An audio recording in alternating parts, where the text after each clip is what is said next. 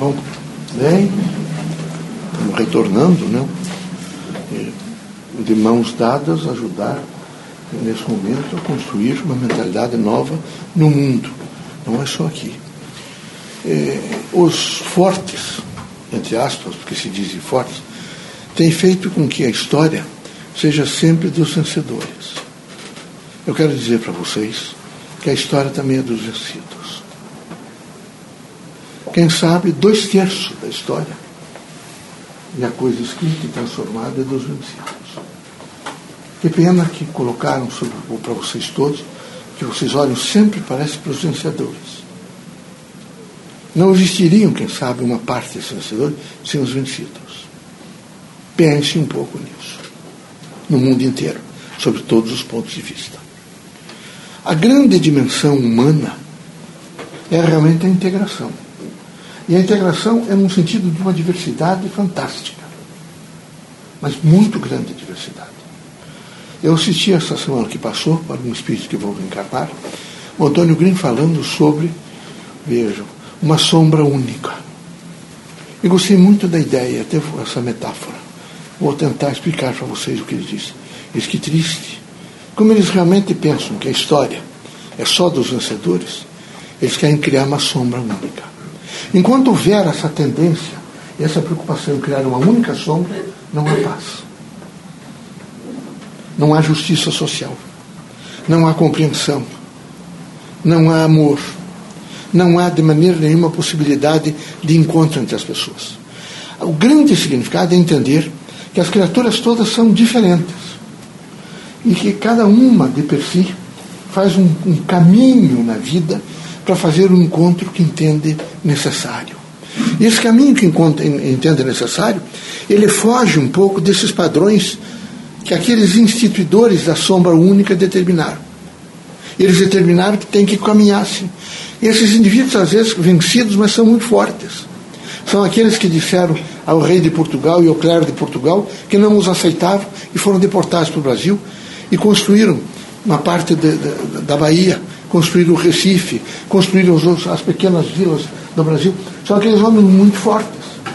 São vencidos? Não são vencidos. São criaturas que, num, de, num determinado momento, na contingência de uma cotidianidade, eles se apresentaram diferentes. E se apresentando diferente, eles imediatamente fizeram valer um ponto de vista que é necessário. Aqui na Terra, todas as pessoas compõem a história do mundo. Vocês todos e todos nós que ainda eh, estamos sobre a órbita da Terra, representamos efetivamente a invenção, a descoberta, todas as invenções, todas as descobertas, todas as inovações, tudo que é feito na Terra, todas as coisas do homem mais modesto, mais simples, aquele que você tem dificuldade até mesmo de entender o que ele diz, até os mais capacitados no sentido de uma intelectualidade, de um cognoscível alto, num sentido de ciência, estão integrados naquelas invenções, descobertas, e enfim, tudo que é novo na Terra. Então é preciso que vocês, nesse momento, para entender, porque a doutrina dos Espíritos é patentemente posta em torno dos fracos. Ela procurou sempre ajudar os fracos, portanto, os vencidos. Demonstrando uma grande preocupação para ajudá-los, para compreendê-los, orientá-los, fortalecê-los, eh, fazê-los ficarem, quem sabe, em pé, caminhar não é? e encontrar, evidentemente, o seu destino, fazer o seu desiderato consciencial. O que é necessário, mais do que nunca, é que vocês que fazem parte, vejo, da doutrina dos espíritos, entendam a responsabilidade que vocês têm em ajudar a construir um mundo novo.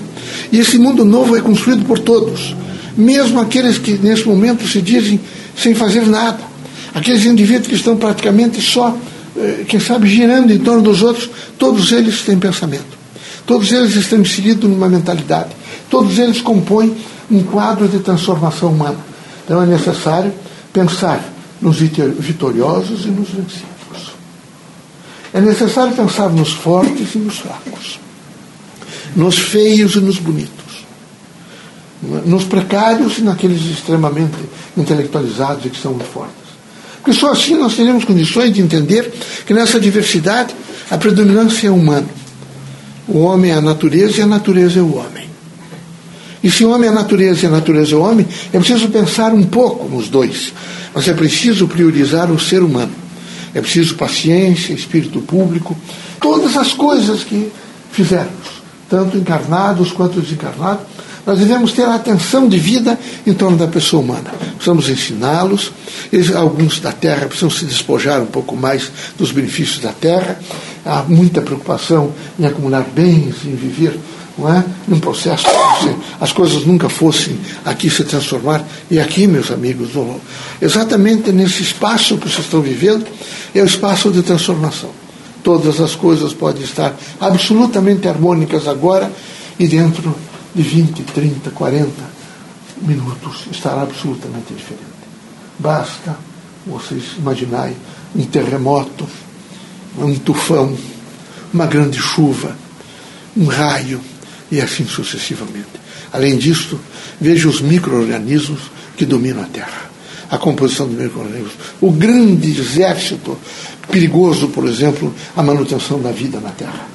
E que os homens todos têm que estar permanentemente postos em laboratório para, através da ciência que desenvolveram dos departamentos não é, especializados e dessa departamentalização de todo o conhecimento, eles se colocarem a campos. Vejam que a Zika, de repente, está representando um grande chamamento, os laboratórios todos trabalhando, há realmente um consenso que deve se chegar a, um, um, a, uma, a uma dimensão e a uma descoberta nova para transformar, evidentemente, um sofrimento humano. E nesse momento, quero abrir um parênteses e dizer para vocês que vocês todos são responsáveis. É preciso pensar de uma tampinha de garrafa até um plástico. Vocês todos, todos têm nesse momento, já que isso apareceu, percorrer os que têm casas, vivem em casas térreas, percorrer o quintal, observar se não tem plásticos nessas chuvas todas. Ele altamente, ele se reproduz em qualquer poça d'água, desde que ela tenha uma certa eh, seja mais limpa o depósito dessa água da chuva. E tudo é muito rápido. Então é preciso que todos, nesse momento, façam combate ao dengue. Todos. Não é um só, nem, nem o serviço de saúde, não é? os sociais, não, são todos. Todos têm o dever de defender a vida. Então é preciso que vocês todos estejam absolutamente conscientes desta responsabilidade, é? que é importantíssima, tendo em vista a vida da Terra não é? e as próprias transformações que cada um de vocês ajudam a operar. Então nós temos que estar fortes, porque nós fazemos parte de tudo que acontece na Terra, mesmo nós encarnados. Nós estamos ainda é, sobre essa aura da Terra. Então o que acontece na Terra, todos nós compartilhamos. E vocês muito mais que vocês estão encarnados. Então é preciso cuidar bastante do corpo. É preciso ter, não se iludir com o corpo. Porque vocês mais moços, vocês se iludem com o corpo. Beleza física. Desejos sexuais tendências, dinheiro. se iludem rapidamente. Quando for muito forte a ilusão, vão num asilo de velhos. E tenha a coragem de sentar do lado de uma velha ou de um velho, que às vezes nem são velhos. São pessoas que hoje têm 56, 60 anos, abandonados, tiveram uma patologia e a família não os quis mais. Tem até, até pessoas das classes mais elevadas dentro dos asilos, colocados pelos filhos. Alguns até sendo explorados as suas pensões recebidas por quem ali os colocou. É a aprovação da terra. Então eu sinto que alguns de vocês esquecem disso e se põem num patamar como se para vocês não acontecesse. O que acontecer no vizinho da direita, da esquerda, em cima ou de baixo, que agora vocês também moram em cima, embaixo, né? complicou. Aonde, o que acontecer, poderá acontecer com vocês. Tudo. Então era preciso não se iludir, vejo com essa reluzência da terra. Era preciso a paciência de vida, porque eu já disse a vocês, eu me manifesto no Paraná há mais de 100 anos. Conheci as famílias tradicionais, ricas e até poderosas do Paraná centros, por exemplo, que funcionavam em São José dos Pinhais, pessoas extremamente importantes em São José. Chácaras imensas, fortes. Curitiba, com as chácaras todas, plantações, até os alemães para chegar aqui, colonias e os outros todos. ah, aí vamos para as elites cultas do Paraná e endinheiradas. Onde estão alguns dos seus netos e bisnetos? Na periferia de Piraquara, sem estudar, empobrecidos, alguns com fome. Mas eram poderosos. Poderosos, por exemplo, em 18, 19, 20. Poderosos em 30. Onde estão eles? Onde ficou a riqueza dessa gente? Então não se iludam hoje com casas bonitas, com patrimônio grande, com fazendas, com poder, porque pode rapidamente desaparecer. Rapidamente. O importante nesse momento é aprender a dar. Não há alegria maior do que a doação.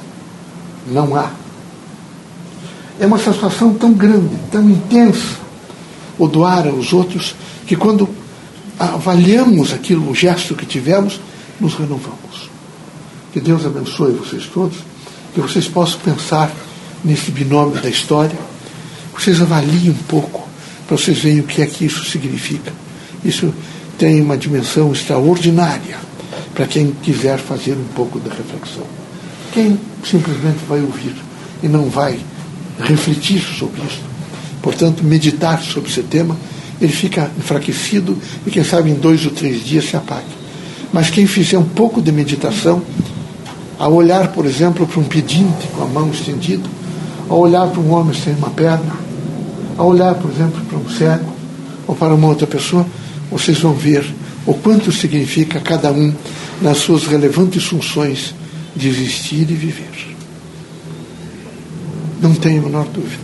Então comecem a pensar nos dois lados. É muito importante pensar nos dois lados. Por isso, não quer dizer uma coisa a vocês. Quem sabe, historicamente, o país está vivendo um momento de reconstrução de uma dignidade. Quer dizer a vocês que não é possível continuar mais assim. É horrível. Os poderes todos estão carcomidos e destruídos. É evidente que não pode continuar. Que é preciso rapidamente um freio redivitório. Alguém tem que fazer. Não pode continuar. Há mais uma coisa. Já que puxaram a meada desse novelo, é preciso que você chegue ao fim.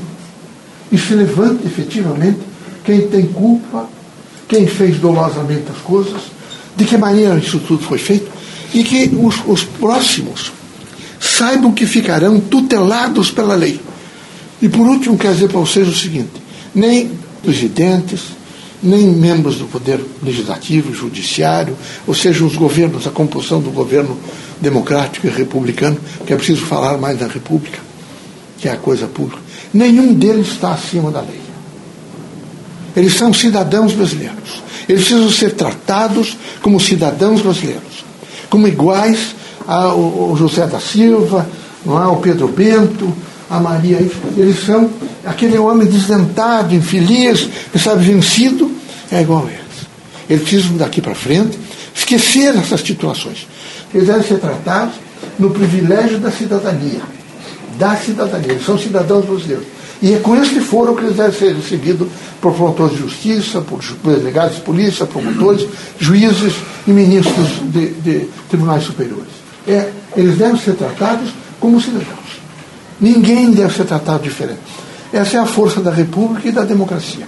Aliás, que vocês todos, quem sabe, folheiem os livros e vejam a luta, por exemplo, não é?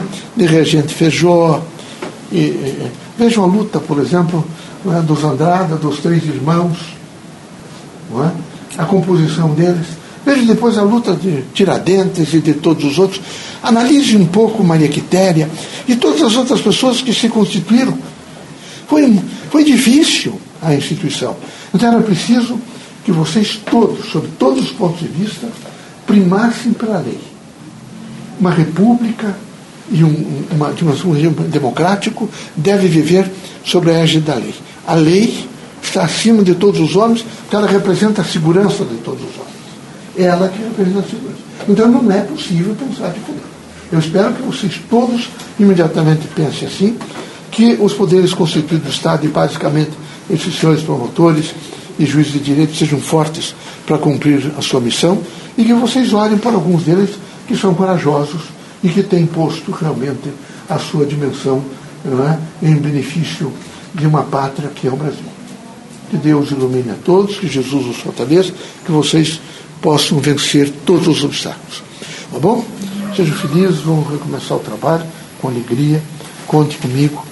Vocês têm um amigo do lado de cá, eu gosto muito de vocês. Eu sei que alguns de vocês bondosamente vêm e querem fazer o bem, e eu sei que isso é importante fazer o bem. E só para terminar, pedir uma coisa a vocês. Vocês que têm amigos e filhos, orem pelos filhos e pelos amigos. Vale muito a prece. Podem ter certeza que vale. Quando estiverem na prece, lembre dos filhos. Orem um pouco pelos filhos. É preciso fazer isso. E os filhos olhem pelos pais. Orem, orem pelos amigos, aqueles que viajaram. A prece, veja, é uma luz que chega até quem realmente está recebendo. Como nós, Deus é imanente em nós, nós iluminamos. Eu espero que vocês todos tenham essa consciência de iluminação. E com essa consciência de iluminação, possam fazer bem aos outros. Deus seja conosco.